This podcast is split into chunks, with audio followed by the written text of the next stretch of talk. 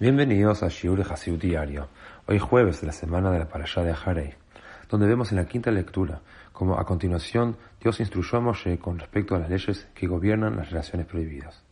Dios introdujo estas leyes estableciendo que su propósito es mejorar la vida del pueblo judío y refinarlos de forma que puedan ser admitidos en la vida después de la muerte.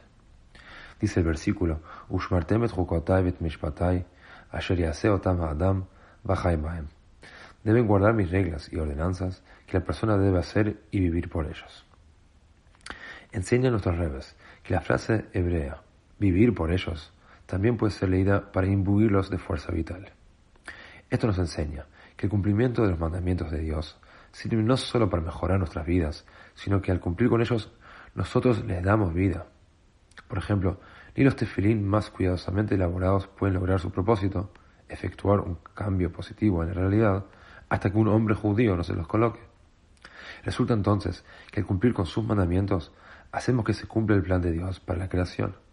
Por supuesto que para darles vida a los mandamientos de Dios, nosotros mismos debemos estar vivos, es decir, estar sanos, fuertes, felices, entusiastas y optimistas.